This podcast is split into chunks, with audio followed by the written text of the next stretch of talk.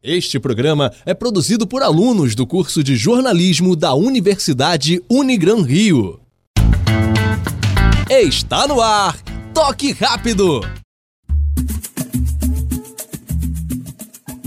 Boa tarde, está no ar o Toque Rápido, a sua mesa redonda da Rádio Serra Verde 98,7 FM, em parceria com a Unigran Rio. E para me ajudar com o programa de hoje, estou aqui com a minha dupla de comentaristas, Paulo Rogério e Matheus Neto. Boa tarde, galera. E vamos começar falando do Vasco da Gama. André Mazuco foi escolhido para assumir o cargo de novo diretor esportivo do time. Mazuco teve passagens por Paraná, Coritiba, Paysandu e Red Bull Brasil. Matheus, Mazuco é um bom nome para o atual momento do clube? Boa tarde, Ricardo. Boa tarde, Paulo. E a todos os ouvintes. É, o André Mazuco realmente é um diretor que já trabalhou em alguns clubes ali, como Paysandu, acho que também teve uma passagem pelo Fortaleza e outros clubes ali. Então, realmente é um grande nome, um nome que chega ali para é, ver a parte financeira da equipe do Vasco da Gama, né, do clube do Vasco da Gama, que realmente é um problema muito sério que o Vasco enfrenta, a parte financeira. Então, isso prejudica muito com relação é, a buscar algumas peças no mercado, buscar títulos e tudo mais. E o André vem para administrar administrar essa parte, como ele fez a melhoria no Fortaleza no ano passado, fez a melhoria também no Paysandu, então ele chega para pelo menos ali dar um corpo melhor e uma experiência, uma bagagem maior para esse time do Vasco da Gama. Bom, o Matheus, e outro detalhe sobre essa contratação é que o Campelo disse que ele vai mexer nas finanças, vai procurar novos nomes. É o caso do Vasco procurar novos nomes ou olhar para a base é a melhor opção? Na realidade, tendo finanças é sempre bom realmente ir ao mercado. Porém, o Vasco da Gama hoje, ele só tem a opção da base, né? Só recorre à base, ao Marrone, ao Thales, ao Henrique, enfim, jogadores que vêm subindo aí da base, o Lucas Santos, jogadores que realmente já estão no time titular da equipe do Vasco da Gama. Mas com certeza, de repente, arrumando fundos, arrumando um bom patrocínio, é, vindo mais dinheiro aí juntamente com o André Mazuco, é, a equipe do Vasco da Gama deve sim procurar alguns nomes no mercado, porque realmente do jeito que tá não pode ficar. É, e só para complementar, o técnico do Vasco, Vanderlei Luxemburgo, pediu a liberação do jogador Thales, que está junto com a seleção brasileira sub-17, e espera a liberação para poder contar com o jogador na próxima partida diante do Internacional. E o assunto agora é Flamengo. Após a novela sobre a contratação do lateral direito Rafinha, o jogador declarou através de um vídeo que será o mais novo reforço do rubro-negro. Paulo, Rafinha chega para resolver o problema da lateral direita?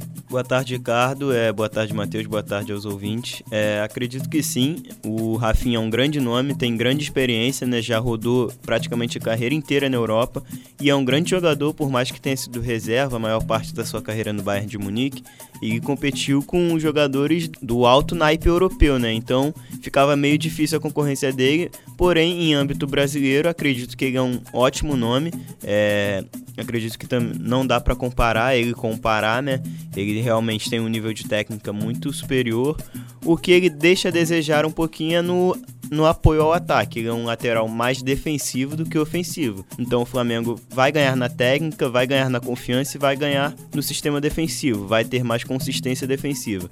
Porém, pode deixar a desejar um pouquinho na hora de apoiar ao ataque como muito bem citou Paulo, na realidade o Rafinha é um grande jogador, jogador nível de seleção brasileira, é realmente é bem melhor do que o Pará, isso é fato, e de repente de qualquer outro lateral direito do Brasil. Mas é, na parte ofensiva deixa a desejar, só que é, entre outros nomes no mercado, realmente o Flamengo encontrou a melhor opção, que é o Rafinha. E com a chegada do Rafinha, é provável que o Rodinei saia do time, né? Já que ele é o atual reserva do Pará, então ele vai ficar com menos espaço ainda no Flamengo, né?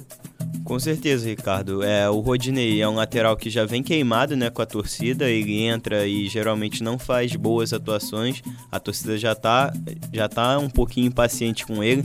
E como você bem disse, ele é reserva. Então, com a chegada do Rafinha, o Pará vai passar a ser o reserva e o Rodinei passará a ser uma terceira opção. Então, acredito que ele não gostará disso né, e pode acabar procurando novos áreas que vai acabar sendo melhor, tanto para o Flamengo quanto para a carreira dele.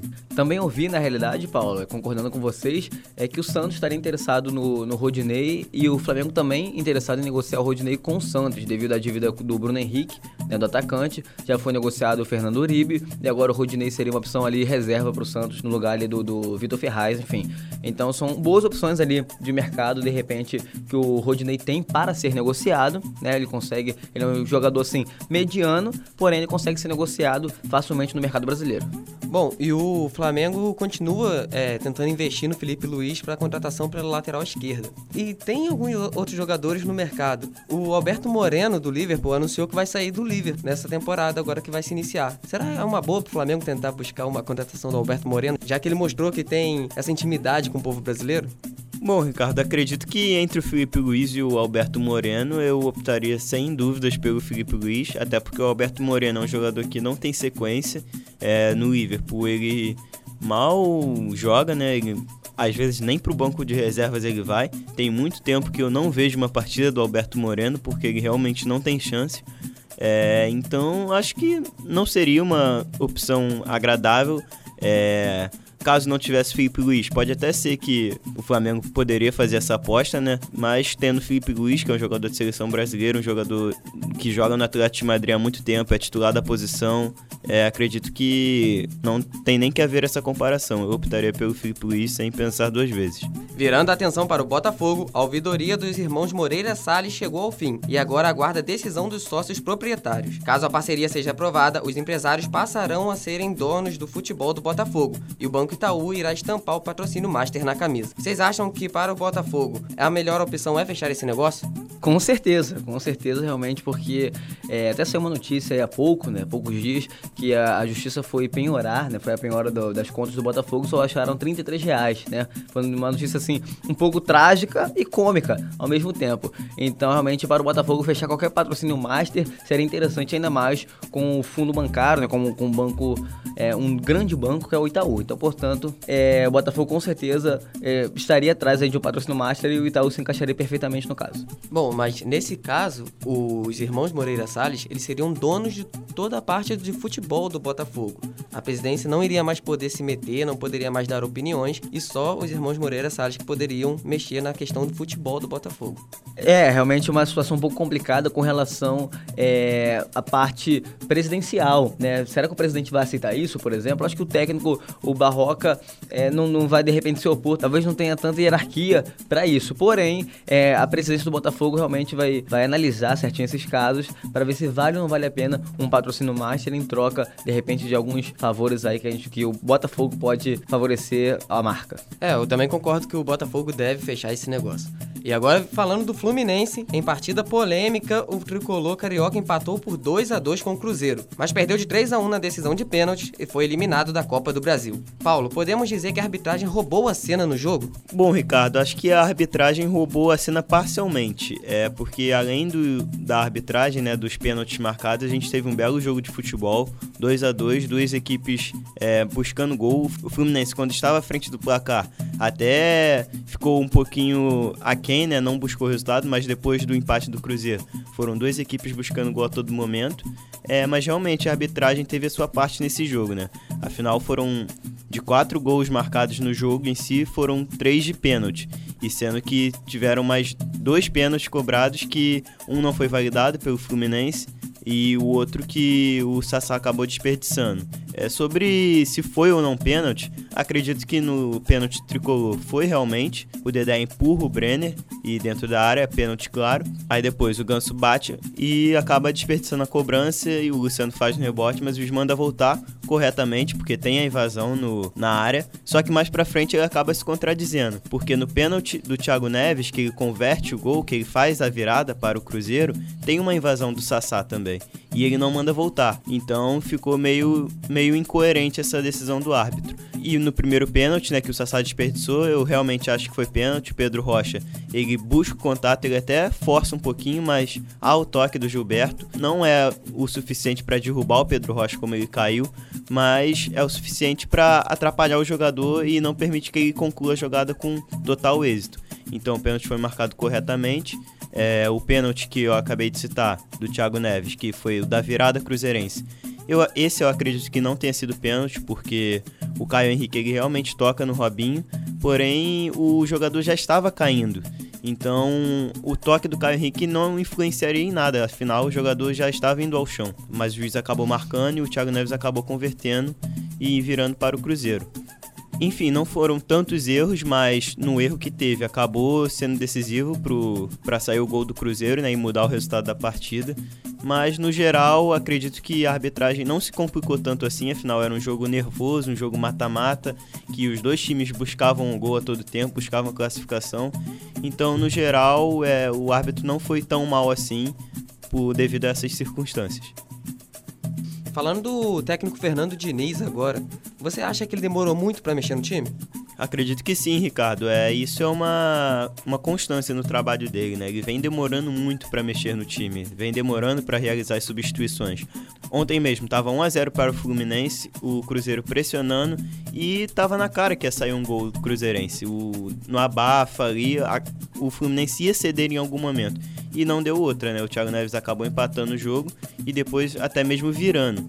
E só aí que o Fernando Diniz foi mexer, foi substituir no time. Acabou não sendo tarde demais, né? Porque contou com a estrela do João Pedro para fazer um belo gol de bicicleta. Mas realmente, se ele muda o time antes, o resultado da partida poderia ter sido outro falando do, do Fernando Diniz, realmente ele demorou para alterar o time. Então, é, a equipe do Fluminense acabou realmente sofrendo muita pressão na segunda etapa, acabou tomando a virada da equipe do Cruzeiro, que é uma equipe até qualificada, mesmo não estando tão bem na fase atual, mas uma equipe muito qualificada, principalmente com sua camisa 10, Thiago Neves. E falando do João Pedro, né? O João Pedro é um cara sensacional, realmente tem uma estrela muito forte, fez aquele gol de bicicleta aos 50 do segundo tempo. Ali os torcedores do Fluminense acreditavam que o Fluminense passaria, realmente teve um ano ânimo ali, mas na disputa dos pênaltis acabou que a estrela do Fábio, a estrela do Thiago Neves brilhou melhor do que a equipe do Fluminense. Mas de qualquer forma, é, o João Pedro realmente é um cara de muito orgulho para a galera tricolor, porque é um jogador decisivo e que não corre de nenhuma partida. O menino tá iluminado, né, mano? Um gol de bicicleta no último minuto. Ele vem fazendo gols importantes. Mas uma crítica que eu, que eu quero fazer agora sobre o Fluminense é como os jogadores bateram mal os pênaltis, hein, cara? É, realmente, só ressaltando mais ainda o João Pedro, né, que um garoto de 17 anos ter a personalidade de meter uma bicicleta aos 52 minutos, o time precisando do gol e ele acertar é realmente incrível, é muito diferenciado.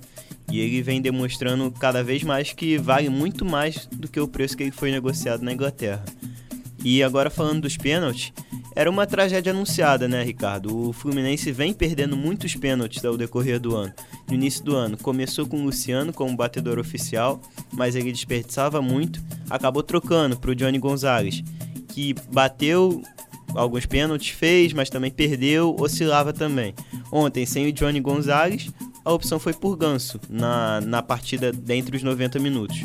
E o Ganso perdeu também, só que como o juiz mandou voltar, ele acabou convertendo a segunda cobrança. Porém, na disputa por pênaltis, ele desperdiçou de novo. Ou seja, ele bateu três pênaltis no jogo e converteu apenas um. É, e para quem não tem nem um batedor oficial, fica difícil ter cinco numa disputa por pênalti, né? Ainda mais com o Fábio, que é um grande goleiro brasileiro, um dos melhores do Brasil do outro lado. Então, a derrota do Fluminense nos pênaltis não foi algo tão surpreendente assim. Então, Paulo, falando um pouquinho mais do Cruzeiro, né, a equipe Celeste venceu as últimas cinco disputas por pênaltis que fez, né? No caso que teve, e venceu agora, no caso também da equipe do Fluminense.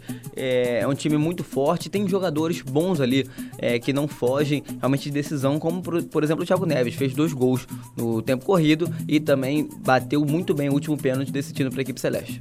Vamos falar de seleção brasileira agora? Na noite de ontem, no estádio Mané Garrincha, os comandados do técnico Tite derrotaram o Catar por 2 a 0, com gols de Richarlison e Gabriel Jesus.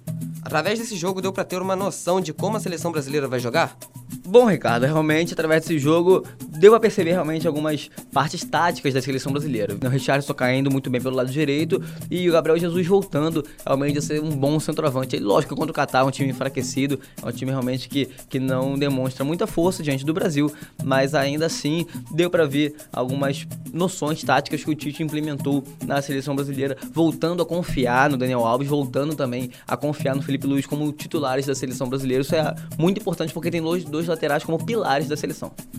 É verdade, Matheus. E só ressaltando que ontem não foi o time 100% titular, né?